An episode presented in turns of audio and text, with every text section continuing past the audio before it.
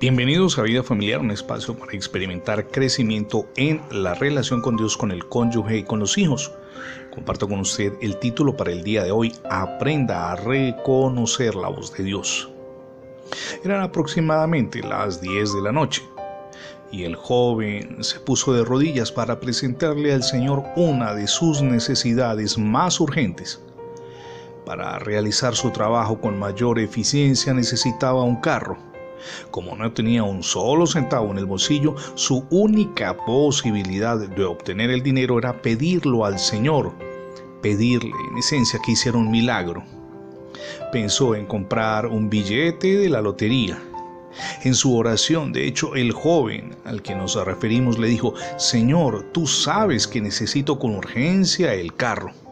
Si en este instante pasa un vendedor de lotería anunciando sus billetes, reconoceré que tú estás hablando y lo compraré. Y sin duda harás el milagro de que yo gane el sorteo. En ese mismo instante, coincidencialmente, cuando él terminaba de orar, escuchó la voz de un vendedor. Se levantó de sus rodillas y compró el billete de lotería. Ahora, permítanme preguntarle, ¿fue Dios quien habló a aquel joven?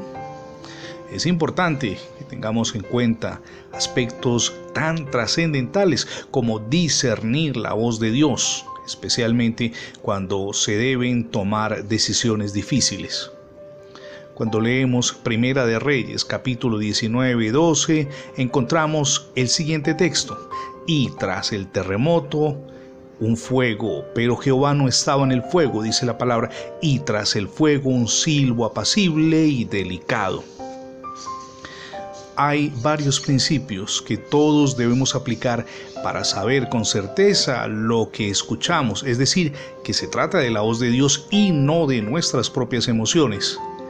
Lo más básico y seguro es que usted y yo respondamos con sinceridad la siguiente pregunta ¿Está la decisión que piensa tomar en armonía con la palabra de Dios?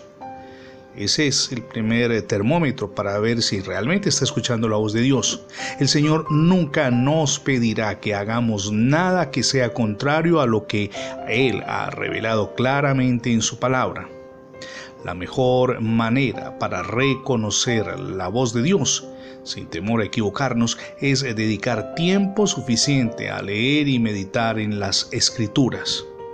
Piénselo detenidamente, tal vez en su vida personal, pero también en la relación con el cónyuge y con los hijos. Usted ha creído que estaba guiado por Dios, pero estaba sin duda alimentado por sus emociones. Y eso, por supuesto, lo llevó a cometer errores. Es importante y necesario, además, que, pasando tiempo con Dios en intimidad con Él, aprendamos a discernir cuál es su voz para poder dar pasos sólidos y seguros hacia la victoria. Recuérdelo en su vida personal, pero también familiar. Tengo un interrogante antes de terminar. ¿Ya recibió a Jesucristo en su corazón como su único y suficiente Salvador? Hoy es el día para que lo haga. Permita que Jesús reine en su vida, pero también en su familia. Es la mejor decisión que podemos tomar.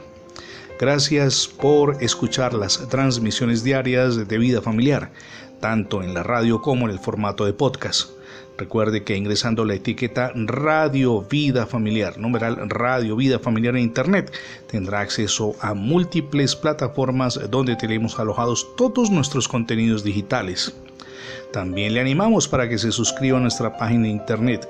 Es facebook.com diagonal Radio Vida Familiar. Somos Misión Edificando Familias Sólidas y mi nombre es Fernando Alexis Jiménez. Dios les bendiga hoy rica y abundantemente.